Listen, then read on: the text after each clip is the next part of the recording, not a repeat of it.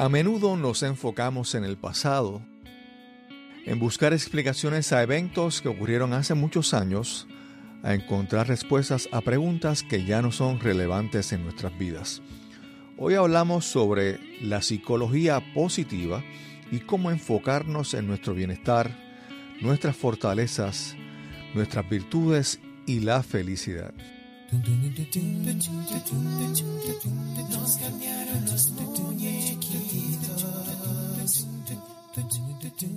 Mi nombre es Cristóbal Colón.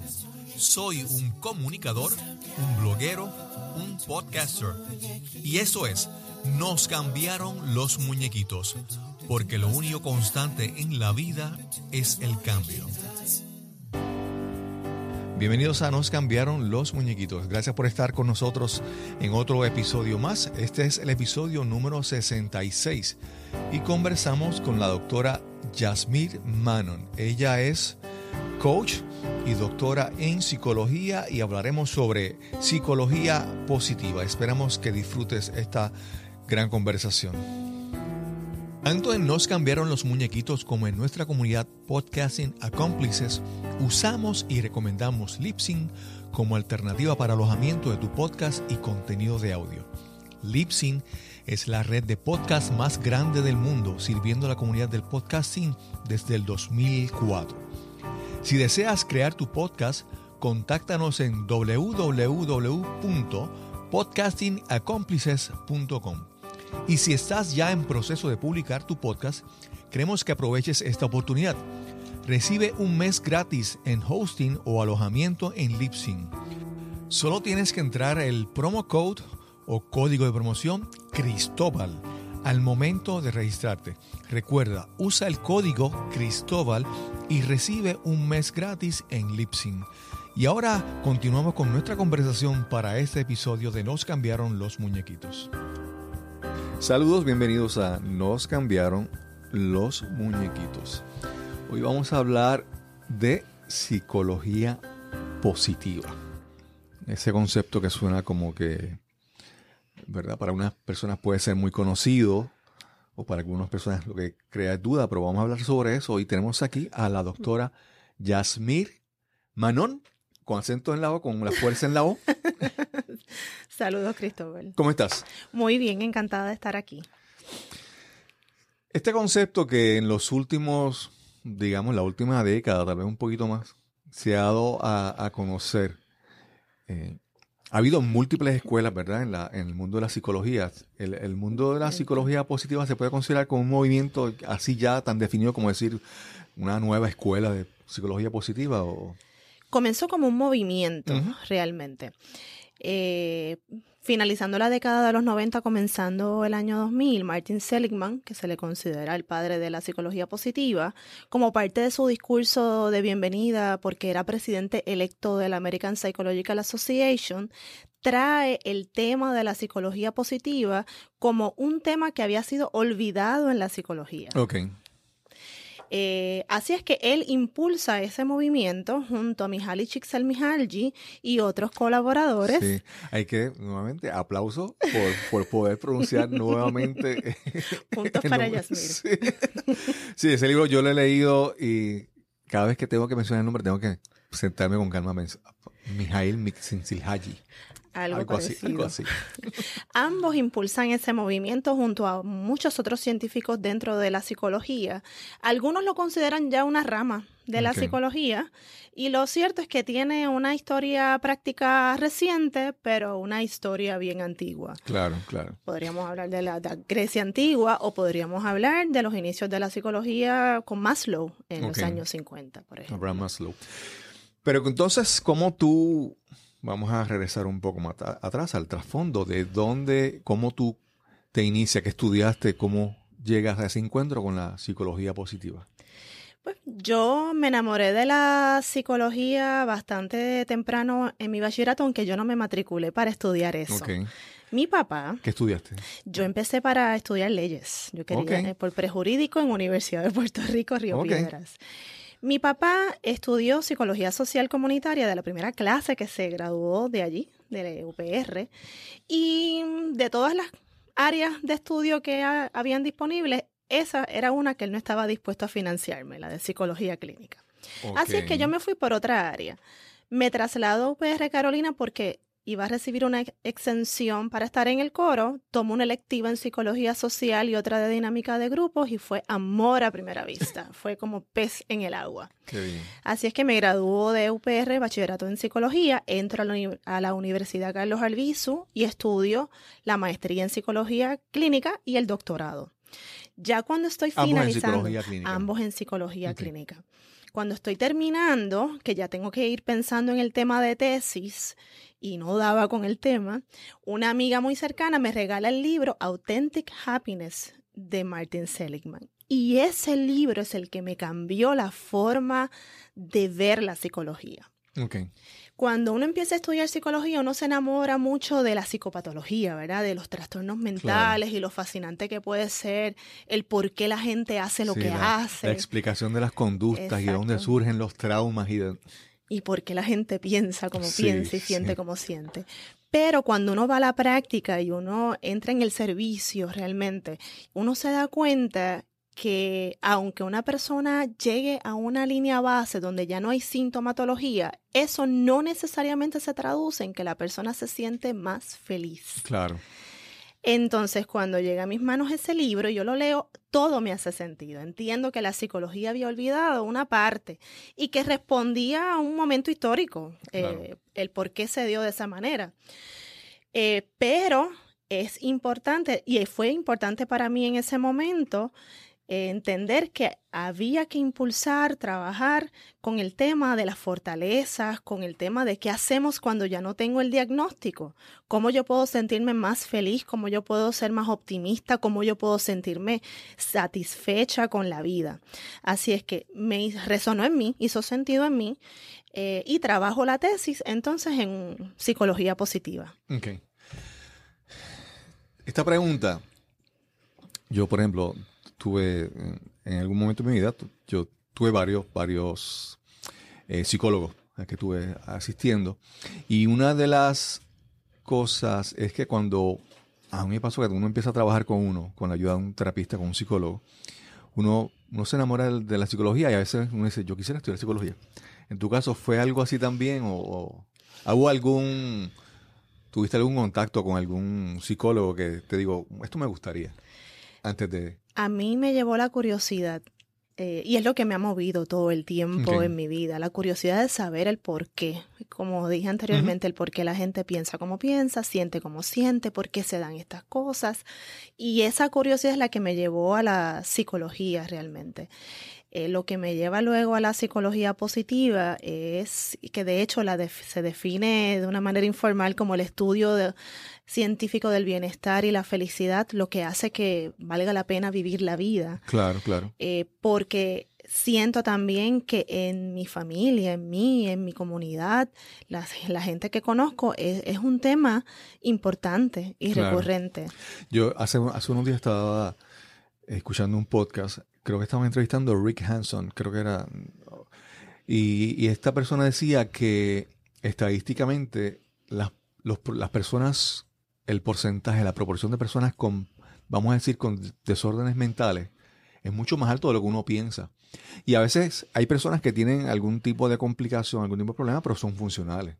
Claro. Hay, hay personas que son, ¿verdad? Y, y siempre ha habido este, este estigma de que el que busca ayuda de un psicólogo es porque está loco. y, siempre estamos lidiando con ese tabú, aún en Puerto Rico. Sí, y en todos los tiempos. a, veces, eh, realmente, pues, esa se vuelve la excusa. La excusa para mucha gente no enfrentar asuntos, y no es que tengan tal vez problemas, pero, pero cosas que pueden mejorarse en su vida, ¿verdad? Y eh, el asunto con esto es que mientras más tiempo pasa, más agudo puede volverse. Y cuando ya llega a buscar ayuda, quizás llega obligado por un tribunal o eh, llega de una manera que no es voluntaria o cuando ya eh, es todavía más trabajoso. Claro. asumir la responsabilidad sí, sí, o por ejemplo, del bienestar. Ya que ya una relación, el matrimonio está tan afectado que, que por la mala comunicación o por, por asuntos que son a veces boberías, pero no se, no se tomaron no se prestaron atención a tiempo. Es la bola de nieve. Claro, Ah, claro. Y entonces cuando, cuando tú entras con este libro que mencionaste, que te cambió tu forma de pensar, y entonces eh, comienzas a estudiar todo esto, ¿cuál ha sido para ti el mayor beneficio? ¿Cómo esto cambió, cambió tu vida? Cambió eh, mi vida en términos de que yo no era una persona tan optimista. Así es que empecé a trabajar lo primero en mí, a cambiar ese discurso interior, a ver cuáles eran esos ejercicios que decía la psicología positiva que funcionaban, a ver si funcionaban en mí. Y definitivamente yo no soy la Yasmir de hace 15 o 20 años. Ha habido una transformación en mí. Lo llevo a la práctica clínica. eh, así es que he podido ver muchos casos eh, ¿verdad? Salvaguardando la confidencialidad, donde no solamente la persona ha trabajado con el diagnóstico, sino que ha podido trabajar unas metas personales eh, a través de sus fortalezas, donde la persona puede sentir eh, que su vida realmente tiene sentido, que Claro. vale la pena vivirla, que está muy segura de cuáles son sus fortalezas y que tiene las herramientas para que en futuras adversidades eh, no sea tan difícil, tan Sí, adverso como ha sido anteriormente. Lo ideal es no que necesiten el psicólogo 24/7, sino que tengan las herramientas para poder lidiar con la vida. Claro, claro. Hay- hemos visto casos de personas que crecieron con muchas ventajas en su vida y no, y no, no arrancan. Y hay personas que los vemos con, con adversidades tan terribles. Y sin embargo, esas personas, ¿verdad? Entonces uno dice, a veces no es tanto el pasado, es lo que uno decide hacer con, con esto que tengo, ¿verdad? Algo bien interesante que yo aprendí eh, fue a través de un libro de Sonja Lyubomirsky, eh, eh, eh, eh, ¿qué nos da felicidad? Y, y- y si todos tenemos el mismo nivel de felicidad o la posibilidad de ser felices. Y ahí ella habla de que nosotros tenemos una predisposición genética, hay un 50%, eh, si vemos ¿verdad? Claro, claro. eh, la gráfica, hay otro 40% que tiene que ver con lo que yo hago deliberadamente, intencionalmente para sentirme mejor Claro. y que hay un 10% que se, tiene que ver con las circunstancias de vida. Claro. Si yo nací en unas circunstancias de vida más adversas que otras. Así es que unida la Repíteme la proporción 50% de predisposición genética, genética. Un 40% de acción deliberada, lo que yo hago de manera intencional Exacto. y un 10% de las circunstancias, el, el ambiente, ¿verdad? Donde me crié, qué padres tuve, qué experiencias de vida, qué Sí, cuando país. hacemos la, la suma 60 eh, por ciento sobre 40, eh, hay una desventaja, pero eh, ahí requiere, entonces eso, eso indica que hay, que hay, una, hay un trabajo que hacer. Bueno, el 50% quizás yo no tengo mucho que hacer, pero yo Sí, tengo no, no. un 50% de que sí yo puedo hacer algo al respecto. Claro, no, pero te- Más eh, o menos. eh, tomando en cuenta las cosas que son, vamos a decir que, eh, que, que yo no, que no tengo tanto control, vamos a decir así, porque en el entorno uno puede tener un control en, en de cierta manera, pero también hay ciertas cosas, ¿verdad? A veces uno sale a, a hacer, uno va al banco y se encuentra alguien en la fila que a veces tú no puedes controlar eso. Uno puede controlar la reacción, cómo reaccionamos a las cosas que ocurren en nuestro entorno. Lo que te quiero decir es que, que, que, es- que ese 40% eh, hay- hay- requiere un esfuerzo intencionado, un deseo de tú trabajar. Cierto, por eso es que eh, la primera premisa para cualquier proceso de ayuda es que la persona quiera. Exacto. Si no, no va a dar el resultado esperado. Y, y eso que tú mencionas de que la persona quiera me lleva a, a un concepto que lo vamos a introducir en este momento, porque es la parte que también tú has mencionado que ha ayudado mucho en tu vida, es la parte del coaching. Y uno de los preceptos del coaching es que la persona que va, el coachee, la persona, el cliente, el que se va a atender, tiene que ser, en castellano, coachable. Exacto. Que tiene que tener la intención y el deseo de ser ayudado. Cierto. Y la realidad del caso, ya mencioné que la curiosidad me mueve. Ajá. y yo empiezo a leer este matrimonio feliz entre la psicología positiva y el coaching. Y digo, ¿qué es eso de coaching? No lo conocía. Eh, y cuando empiezo a, investigar acerca del tema, me doy cuenta que la psicología positiva realmente es la base del coaching a nivel teórico, ¿verdad? Aunque no comenzó de esa manera, pero cuando miramos los fundamentos del coaching que están basados en la psicología y la filosofía, luego entra lo del inner game y, ¿verdad? y estos precursores del coaching, pero ciertamente está basado en las fortalezas del individuo, en que la persona quiera alcanzar una meta y que alguien te puede acompañar en ese proceso. Pero tú eres el protagonista de tu historia, tú tienes que querer alcanzar esa meta y hay unos procesos que se dan eh, en el coaching que se trabajan de igual forma en la psicología positiva. Y a mí me parece excelente, me parece grandioso que exista, especialmente en esta época que estamos viviendo donde se habla tanto de emprendimiento y hay tantas personas desarrollando negocios y me parece excelente que el coaching pueda servir de herramienta de acompañamiento. Si no queremos personas que dependan ni emocional, ni físicamente, ni del Estado, ni de otras personas, es importante fomentar que estos procesos se den y que se den de una manera apropiada para las personas, que realmente alcancen esas metas que se quieren trazar. Claro, eh, ahora que mencionas eso de la dependencia, en los medios de comunicación, en el cine, en la televisión, uno ha visto estos estereotipos de donde se crea siempre la dependencia entre el, el paciente y el, y el, y el psicólogo. O el, yo recuerdo una película hace muchos años, What About Bob, que, que este personaje perseguía a, a, su psiquiatra. O, el, o en el caso de Puerto Rico había una, había un, una, una sección de comedia, creo que en el programa de Soncha y Logroño, que era la terapia. La terapia de grupo. y entonces se quedaba este. Entonces, esos estereotipos, a veces las personas pueden, pueden como que.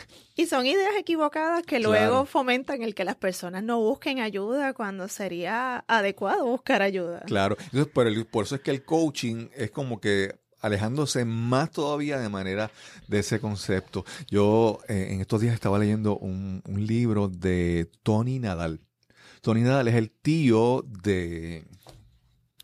Se me olvidó el nombre de él. Él es Nadal, el tenista español, pero no recuerdo su primer Rafael nombre. Nadal. Rafael Nadal. Y él, y él, y él escribe un libro sobre su forma de pensar, de cómo lo llevó a, a entrenar a este, el, de los mejores tenistas de la historia. Y otros grandes coaches como Phil Jackson en el baloncesto. Son personas que que tú ves que para ellos ser buenos entrenadores, tienen que saber de deportes, pero más que de deportes, tienen que conocer el comportamiento humano. Y entonces son personas que hay otro, que ahora mismo no recuerdo el nombre, no sé si era John, John Woodman también. Son personas que, coaches de deportes, y han trascendido el deporte porque su forma de entender, de enseñar, de lograr que las personas cambiaran su conducta para ser mayor, con mayor excelencia en el deporte. Trascienden entonces el deporte y escriben libros y se vuelven, ¿verdad?, influyentes en otras áreas. Cierto, el pensamiento puede ser el detonante para el éxito o para que no tengas éxito, porque se gesta ahí. Así es que hay que trabajar. Y entonces conoces el coaching ¿Dónde, estudiaste coaching? Estudié en el International Coaching Institute de Puerto Rico y escogí ese lugar en particular porque como no sabía nada de coaching, pues escojo dos personas que trabajan en esa escuela que son egresados de la Universidad Carlos Alviso. Así es que eso me brindó confianza, son, somos de la misma alma mater, ¿verdad? Y curiosamente, eh, Brenda Irizarry, que es quien la dirige, es psicóloga industrial, su esposo es psicólogo clínico.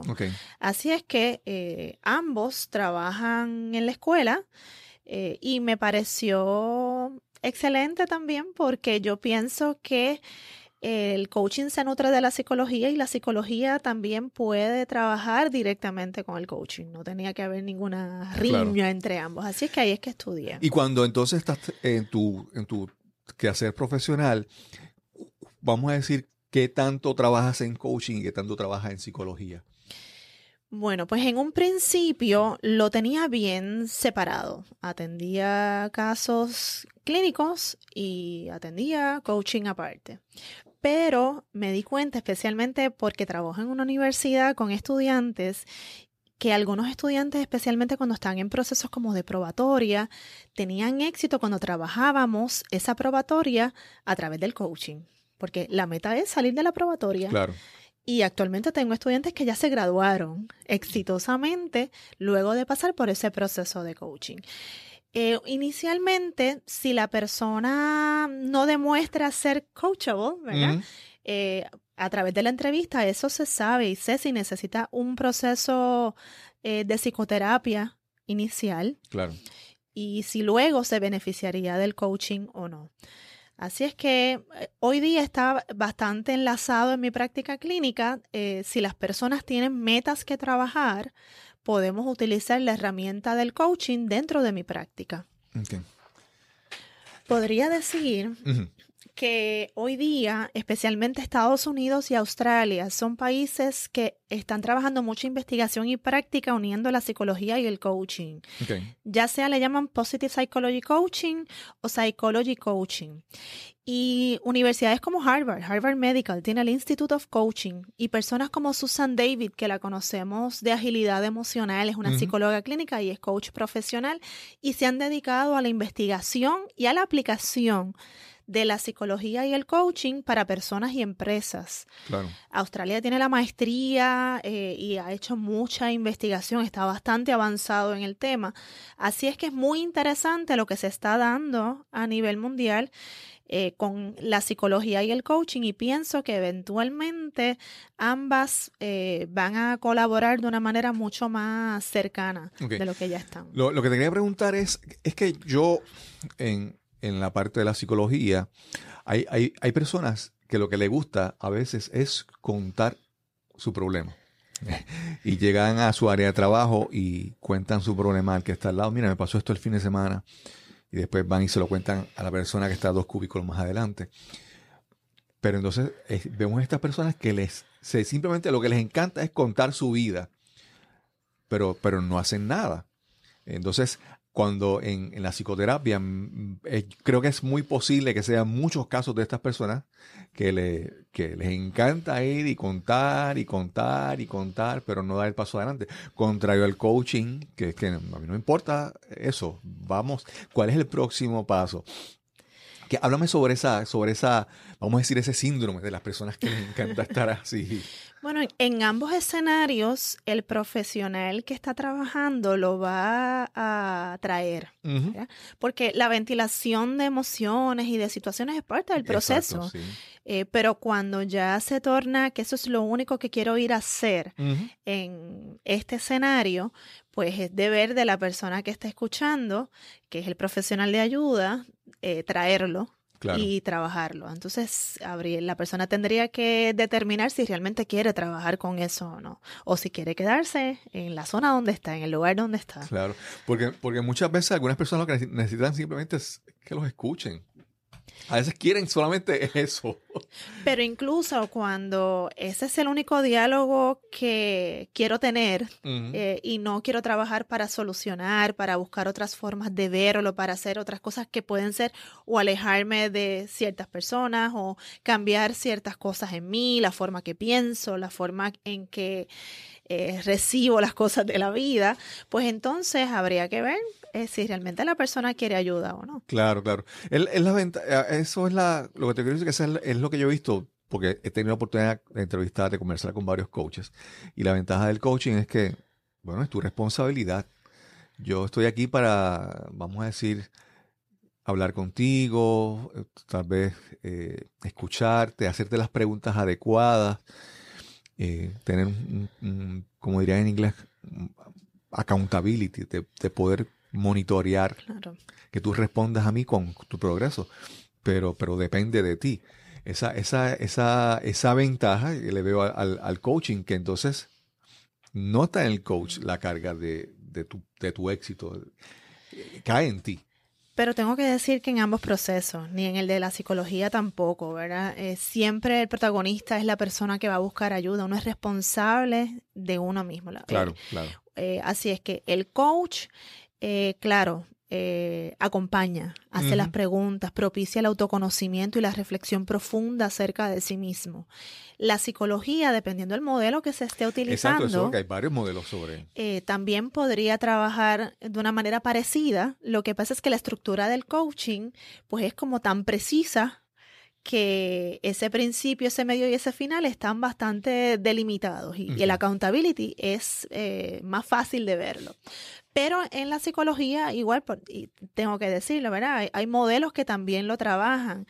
Hay modelos de la psicología que trabajan en el presente y en el aquí y el ahora. nosotros tenemos ahora mismo eh, las terapias eh, basadas en evidencia, como la terapia de aceptación y compromiso, y otras tantas, ¿verdad? Que parten del modelo cognitivo-conductual, donde la responsabilidad también del bienestar está en la persona. Claro, claro. Depende también del diagnóstico.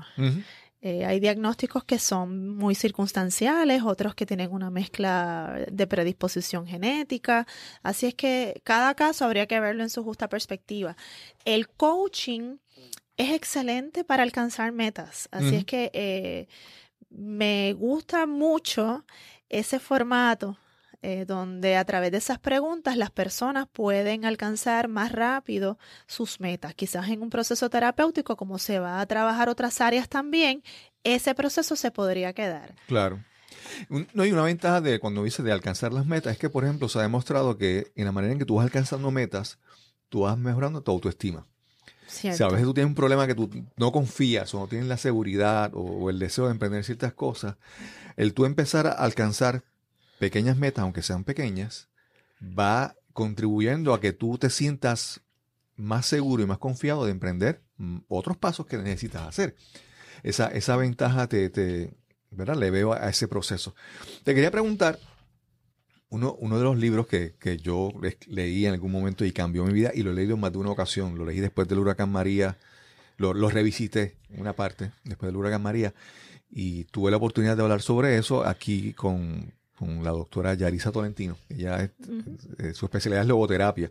Y es el libro de, de Viktor Frankl, The Man's Search for Meaning, el hombre en búsqueda de significado. Y quería entonces las enseñanzas o lo que Viktor Frankl propuso, eh, de alguna manera también está, se puede encontrar, se ha incorporado en algo de la psicología positiva. Sí.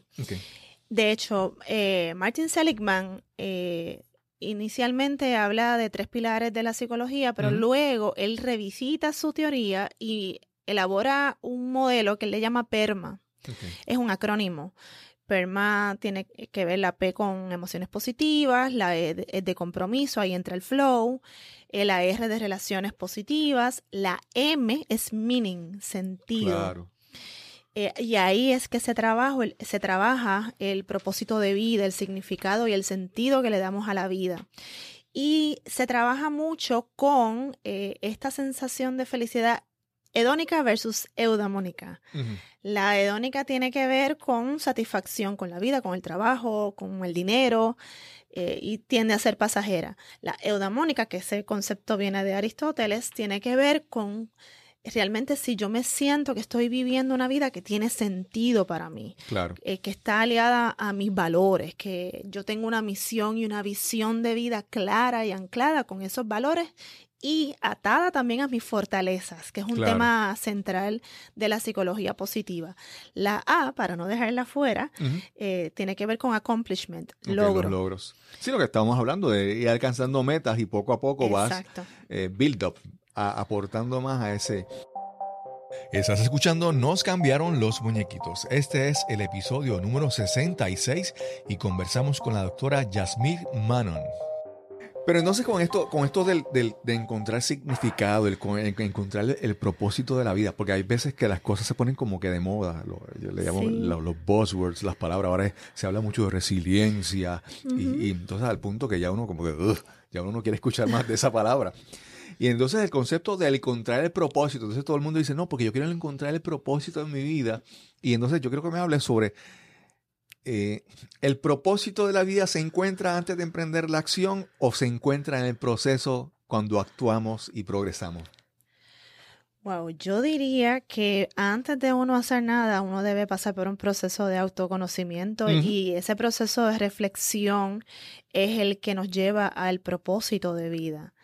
Eh, así es que desde la óptica que lo estoy viendo y si entiendo bien tu pregunta, eh, el significado que le damos a nuestra vida, el sentido que le damos, debe ser un predecesor de lo cualquier cosa que yo vaya a hacer. Porque si no voy en el camino sin mapa. Claro, claro. No, te, pregunto porque es que he visto casos de personas que en, ese proceso de, buscar y definir su propósito de vida se quedan estancados. Y entonces, eh, ¿verdad? Esto, es una conversación, esto es parte del diálogo. Yo he visto, en, mi experiencia ha sido de que muchas veces, por ejemplo, en el caso de lanzarme a crear el podcast, yo ah, había, había, comprado el, equipo y tenía todo allí y, ajá, qué bien, qué pasa. Y esperando la, visión y esperando qué es lo que yo quiero hacer. Y entonces, yo una de las cosas que he descubierto de sí, de que uno tiene que tener un cierto grado de autoconocimiento antes de emprender, uno tiene un grado de propósito, pero tan pronto tú das el primer paso, el camino se abre diferente. Por ejemplo, yo camino por el pasillo, llego a, llego a la esquina y de repente veo todos los, las Claro, es el concepto de que no tiene que ser perfecto. Claro. Porque nunca va a estar, van a estar las condiciones perfectas, ideales para uno hacer X o Y cosas. Ya cuando uno ha pasado por ese proceso inicial y existe el deseo de hacer, uno debe animarse a caminar. Sí. Aunque no sea perfecto. a mí algo que, que, que, me encanta, no sé si tú eres conocedora de la música de, de Silvio Rodríguez. Algo. Hay una canción que es la fábula de los tres hermanos. Sí. Y a mí lo que me gusta de la fábula de los tres hermanos es decir, mira, no hay una, una solución que funciona todo el tiempo. La fábula de los tres hermanos es que el primer hermano emprendió el camino a, descubrir y a, fundar. Y va mirando hacia el piso para no tropezar, y, pero entonces no está enfocado hacia, hacia el frente. Y también estaba el segundo hermano que sale a emprender su camino y mira al frente, al horizonte, pero no ve la piedra que, con la que tropieza todo el día porque nunca mira abajo. Y vemos el tercer hermano que con un pie, con un ojo mirando abajo y otro, pero se perdió en esa.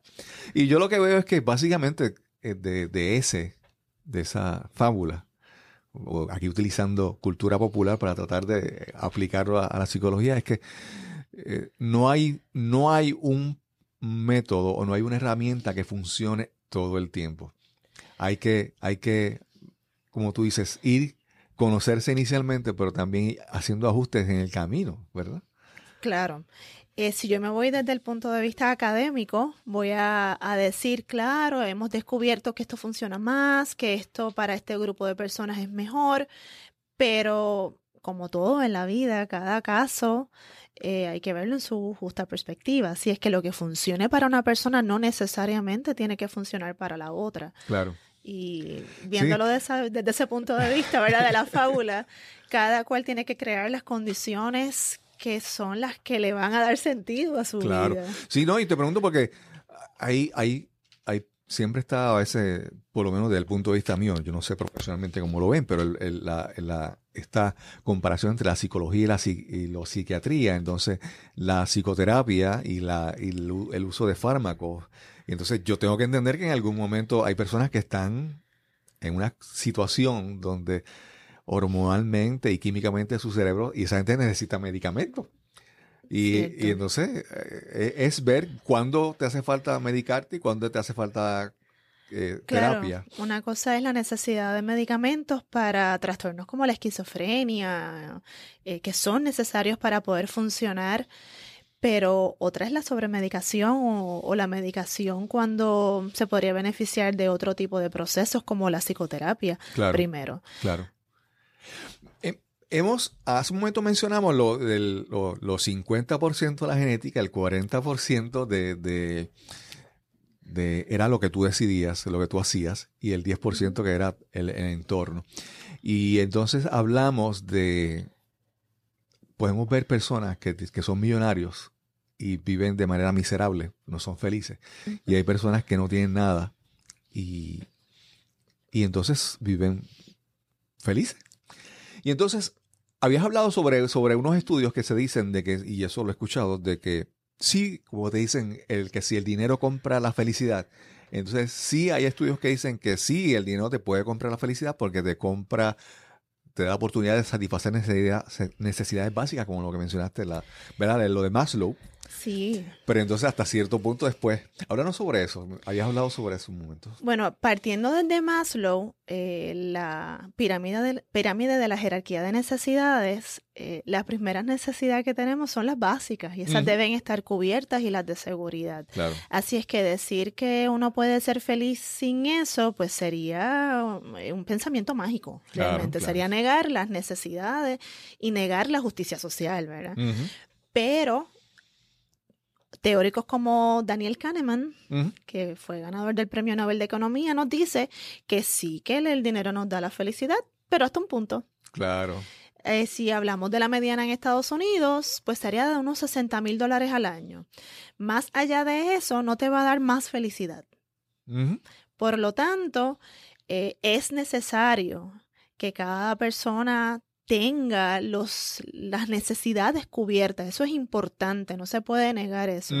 Pero eso va a ser hasta ese punto. Una vez tú tienes todas las necesidades cubiertas, las básicas y las de seguridad, eso no te trae más felicidad en la vida. y pensando, pero en, este momento, esta, mañana escuché, hace, hace tiempo yo me he desconectado de la radio AM, excepto en ciertas circunstancias que pues, estoy en algún sitio, tengo que escuchar.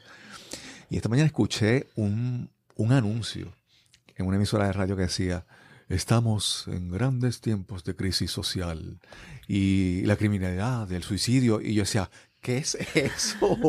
Entonces, ese, ese anuncio te, presentaba un cuadro tan, Dios mío, dramático, exagerado, triste, deprimente, que yo dije, no, apágate eso.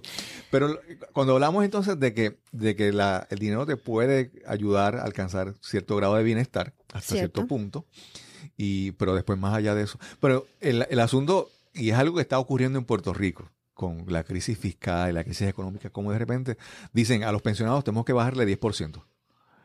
Yo digo, obviamente eso no puede traer bienestar o, o, con la reforma laboral que ha habido cambios. A, esto de por sí, como científicamente vamos a decirlo de esa manera, no va a traer bienestar, mayor bienestar al país.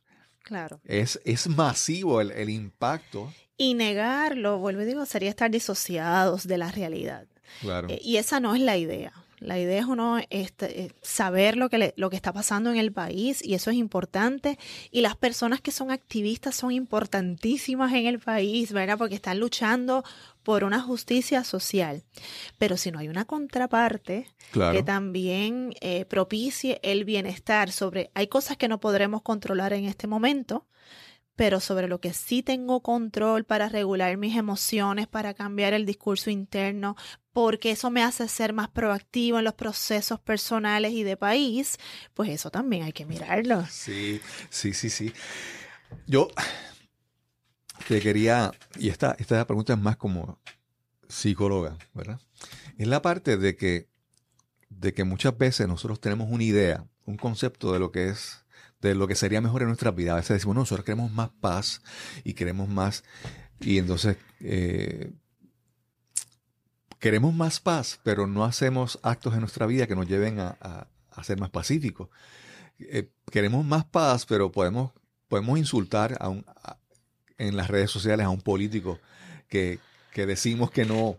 Y entonces esa, esa como digo, esa, esa incoherencia entre lo que queremos y lo que hacemos. Lo dijo Gandhi. ¿Verdad? Pero para el que no recuerda, ¿qué dijo Gandhi? Que la coherencia entre lo que pienso, lo que siento y lo que hago, eso es paz. Sí, sí.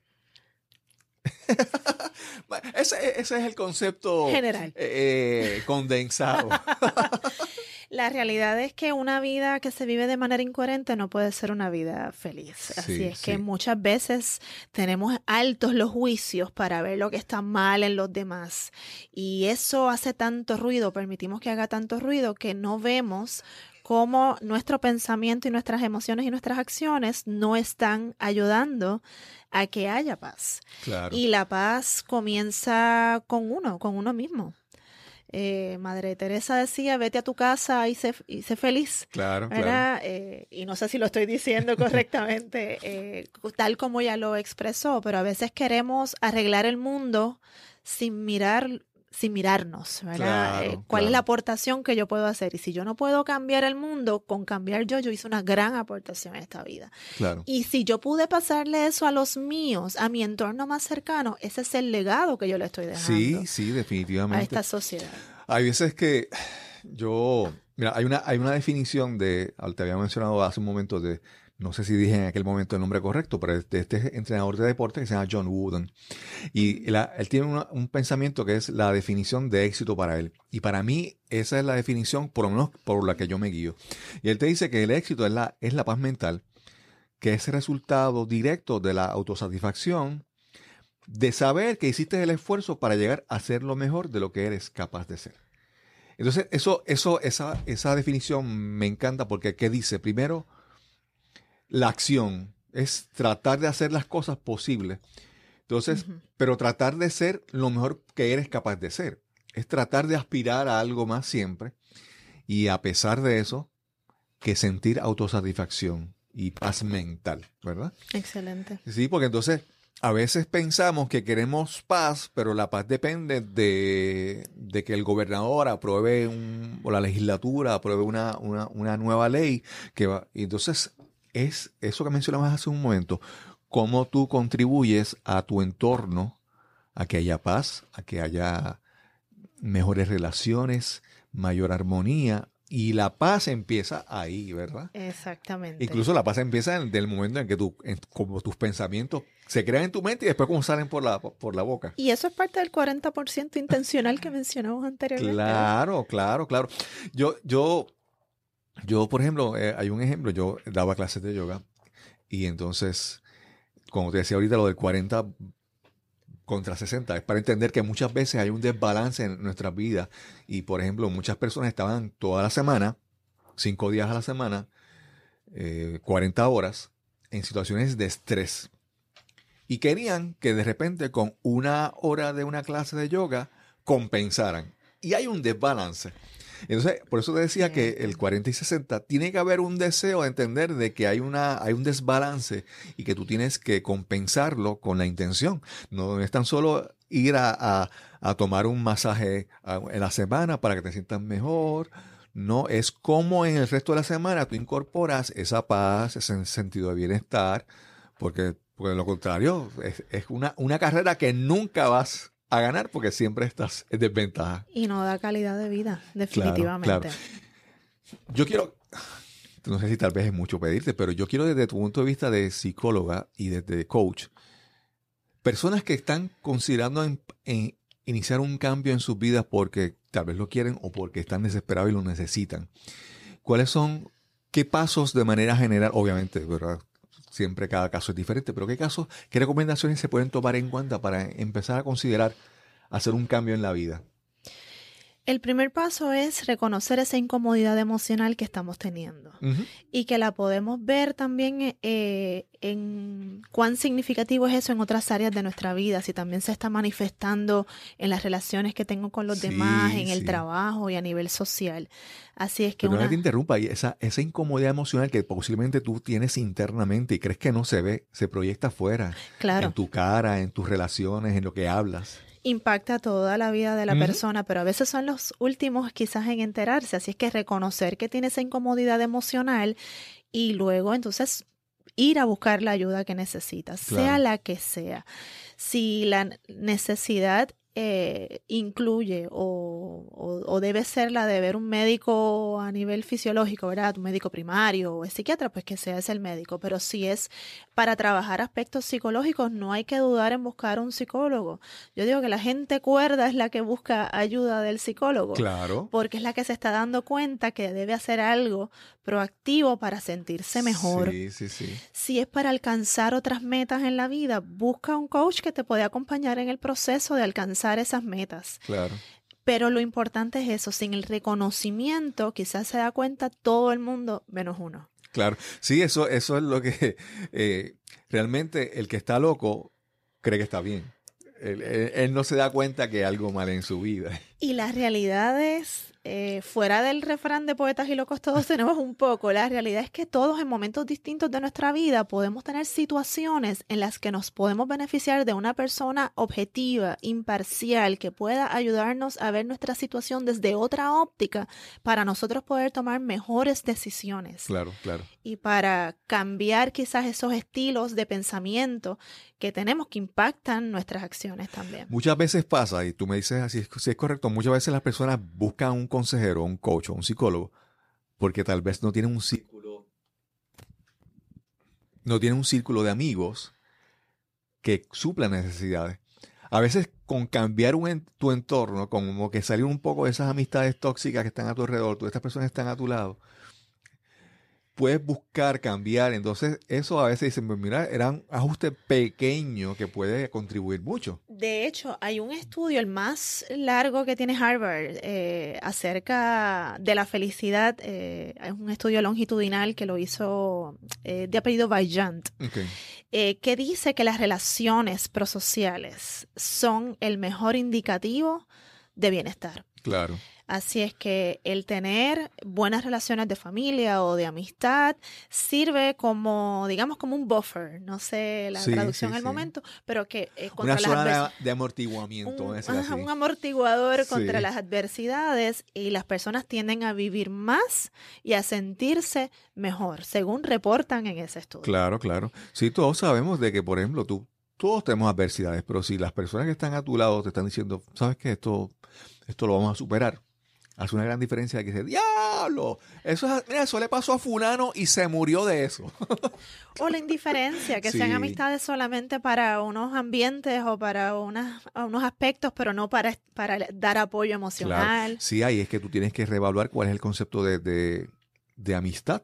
Porque si, si, tu concepto de amistad es estar en el liquor store, en la barra, dándote los tragos, pues realmente bueno, tal vez suple una, necesidad tuya, pero no es la necesidad que tal vez tú, es la más apremiante en momentos que... Exactamente.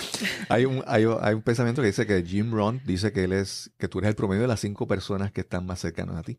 Cinco personas, eh, yo lo digo en, en cualquier área, tú, en tus habilidades físicas, en tu condición física, tú puedes ver que tal vez entre tus cinco amigos más cercanos, personas más cercanas, tal vez tú no eres el más atlético, pero tal vez no eres el más eh, sobrepeso.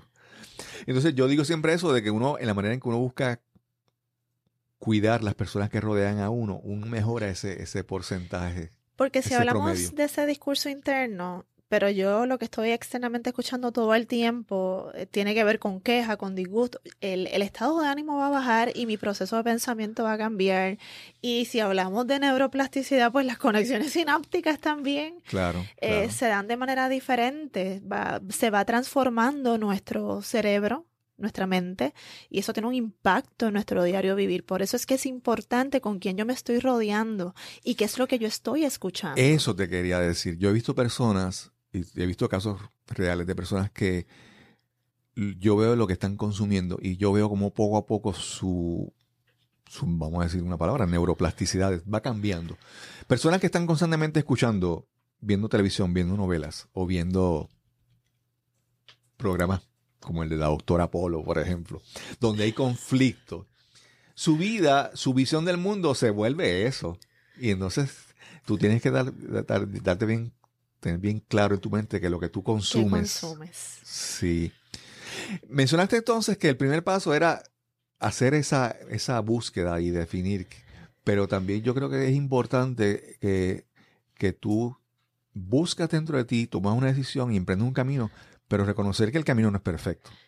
Por eso el compromiso es bien importante. Porque comprometerme con lo que voy a hacer implica que van a haber momentos en que me quiero quitar. Sí. en que siento que hay mucha dificultad, pero el compromiso, la pasión que tengo acerca de lo que quiero hacer, me mantiene en el camino. Claro. Y entonces lo que eso lo digo porque hay veces que, por ejemplo, a veces una persona puede decir, mira, todos somos seres humanos y la naturaleza humana es igual y, se manifiesta en, donde estemos, se manifiesta de manera igual. Y a veces, y a veces podemos decir, yo me voy, a, por darte un ejemplo tal vez un poco exagerado, yo digo, no, voy a empezar a visitar la iglesia, pero de repente vas a, un grupo religioso, una iglesia y encuentras conflictos humanos que es parte de la naturaleza. E, es, es reconocer que, como mencionaste, tienes que tener un compromiso porque las, las, fallas, los, los, fracasos en el camino van a seguir ocurriendo, las decepciones con otras personas siguen ocurriendo porque somos todos seres humanos. Porque eso es un esquema de pensamiento. Exacto. Pensar que, que las cosas van a ser ideales, que la gente es perfecta, que los grupos se supone que somos seres imperfectos eh, y cuando estamos en grupo, esos procesos se van a dar también de manera imperfecta. Exacto. Así es que yo veo el propósito que me mueve a y no me voy a concentrar en la imperfección de las personas que tengo a mi alrededor, porque si no me voy a desanimar y me voy a ir. Sí, no, definitivamente. Eso, eso es, es, lo que quiero que la gente entienda, de que muchas veces tener el deseo y la intención es, es, parte de, de, arrancar en el proceso, pero en el proceso tú tienes que seguir observando, nutriéndote, eh, analizando, corrigiendo, porque, porque no es fácil. El, el, yo, yo recuerdo uno de los primeros libros que yo leí que cambió mi percepción de lo que es la psicología, que fue de Scott Peck. Eh, se llama The Road Less Traveled. Y él, y él decía, la vida es como un, como un desierto. todos los días tú te levantas en emprender ese camino y la vida es difícil. Pero ya tan pronto tú sabes y aceptas que la vida es difícil, ya no es tan importante eso. ¿Verdad? Es, es, reconocer de que la life is difficult. Recuerdo que esa es la primera línea, la línea del libro. Life is difficult. La vida es difícil, pero tan pronto aceptas eso, te das cuenta de que, que no, que ya no es tan importante, porque aceptas que ese conflicto y esas dificultades y la adversidad va a estar presente, presente constantemente y eso es señal de que estás vivo. Claro, y de igual forma que hablábamos de que, la, de, que no, no, podemos hablar de emociones positivas y negativas como si unas fueran contrarias a las otras, las emociones son, las personas son, las cosas son. Eh, y cuando uno acepta eso, le da menos importancia a que esos son procesos que se dan. Lo importante es de lo que yo sí tengo control, qué yo voy a hacer con eso. Claro, claro. Eso de las emociones buenas y malas. En la vida no hay un árbitro que dice, todas cumplen un propósito importantísimo en nuestras vidas, así que todas las emociones son válidas. Claro. Ahí lo importante es la intensidad con la que yo las manifiesto. Sí, yo siempre lo menciono que yo he visto grandes compositores que han escrito unas canciones como una corta, venas, hermosas, espectaculares, y la escribieron en su momento de mayor tristeza tal vez. Simplemente es que una emoción en ti permite que tú, que tú te manifiestes de otra manera, pero sigue siendo tú. Tú no eres las emociones, ¿verdad? Y la realidad es que yo lo veo como el control remoto, ¿verdad? ¿Quién controla tus emociones? Si alguien con un control remoto que cada vez que lo aprieta tú explotas o lloras o... Bueno, la, la expresión de que me tocó los botones. Exactamente. eso, se, eso se vuelve hasta, hasta como una justificación. Pero entonces hay que trabajar con pues, toma el control de, eh, toma ese control remoto porque realmente tú puedes tener ese control en tus manos y regularlo. Es como el botón del volumen del radio. No es que va a estar en cero, pero no tiene que estar en 10 tampoco. Claro, claro. Hay maneras de mm, expresar esas emociones de una manera que sean más apropiadas para todas las partes. Claro, claro. Yasmir, y si alguien quiere contactarte, quiere conseguirte, ¿dónde te puede conseguir? Pues me pueden conseguir en el 939-717-4302. También tengo práctica clínica en el San Jorge Children's and Women's Hospital y ahí me pueden conseguir en el 787-727-1000 extensión 4350. Y ahí te, cuando dices en San Jorge, es que te, especializas en, una en un público más joven. Eh. No, ahí Llego a trabajar allí bajo el ala de los servicios para la mujer. Ok. Eh, aunque trabajo con adolescentes y adultos y en otros escenarios eh, trabajo también con niños, pero se especializa el área donde estoy trabajando en este momento con eh, adolescentes y adultos, especialmente si es para la mujer. Ok. ¿Y tienes presencia en las redes sociales, en la página, una página de internet o algo? Sí, me pueden conseguir en la página de Facebook, doctora Yasmir Manon. Eh, allí a la orden. Y yo sé que tú tienes un interés, que en algún momento quieres hacer un podcast y yo espero que te, te entusiasmes y, puedas compartir ese, ese conocimiento que es tan importante porque te digo, escuchar, escuchar cosas negativas cosas que, como te dije, el anuncio ese que te decía de la crisis social en Puerto Rico. Tiene que haber un balance. No, entonces hay que, tenemos que buscar otra, otra, alguien que nos hable de una manera más positiva. Cierto, y la realidad es que espero que eso se pueda concretar eh, próximamente.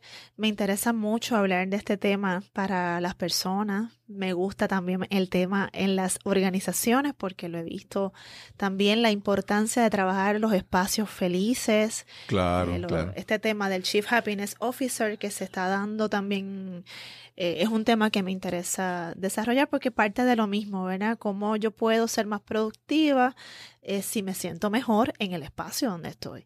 Hay Claro. una parte que la hago yo, pero hay una parte que la hacen los empleadores. Sí, y lo- y eso es lo que tú mencionabas hace un momento, ¿verdad? De, de- de la, lo- a la gente piensa que la relación entre un, super, un supervisado y un supervisor, un jefe, tiene que ser siempre como que los estereotipos. Y no, no tiene que ser así, no tiene que haber tirantes, no, tiene, no es que el jefe siempre es malo, no es que...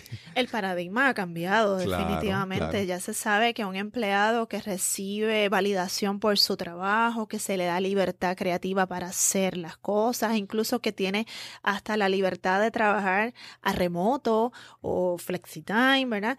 Eh, que cada empleado pueda escoger lo que funciona mejor para sí, los hace más productivos. Claro. Estar ocho horas atado allá al Sí. escritorio no necesariamente lo hace más y productivo. con el estudio que mencionaste, de que sabemos de que la compensación monetaria sí trae mayor bienestar, pero hay otras cosas que, que- que no son cuantificables de esa igual manera, pero aportan al bienestar del individuo, Sí. de la, del grupo y de toda una corporación. Y lo vemos en la fuga de talento, especialmente Sí. las generaciones más jóvenes que no valoran el estar 30, 40 años en un lugar. Sí. Valoran que ellos se sientan bien, que ellos tengan libertad. Quieren menos, menos beneficios, pero más libertad Claro, creativa claro, y de su tiempo. Valoran el viajar, valoran el tiempo en familia o con amistades. claro. Y ese paradigma hay que mirarlo de cerca. Sí, sí. porque Está cambiando. Y, e incluso las organizaciones están cambiando porque muchas veces la, la labor social o, o cierto, cierto, ¿verdad? A veces siempre, antes lo pensaban como que eso es de relaciones públicas y buena imagen pública. Y ha habido un cambio de que entonces, de que el, el individuo, pero también las organizaciones tienen que aportar socialmente al bienestar de la comunidad, del país y todo eso. Y, y, y no simplemente por cumplir con la cuota de que, de que hice algo así. De hecho, yo no conocía mucho de ese tema hasta que voy al Festival de la Felicidad que, que ocurrió este año y pude ver de cerca organizaciones que todo lo que hacen lo hacen de una manera que sea eh, con una visión social, sostenible, que ellos puedan sentirse que están ayudando a otras personas. Claro, es claro. muy importante para, para ellos y eso, eh, eso me llamó mucho la Sí, atención. sí. Realmente Hace, desconocía. hace algunos episodios atrás entrevistamos a Carmen Olmo, que, que ese es su tema principal. Cierto. Bueno, eh, Yasmín, unas últimas palabras con las que quieras dejar a nuestra audiencia de, de salida, despedida.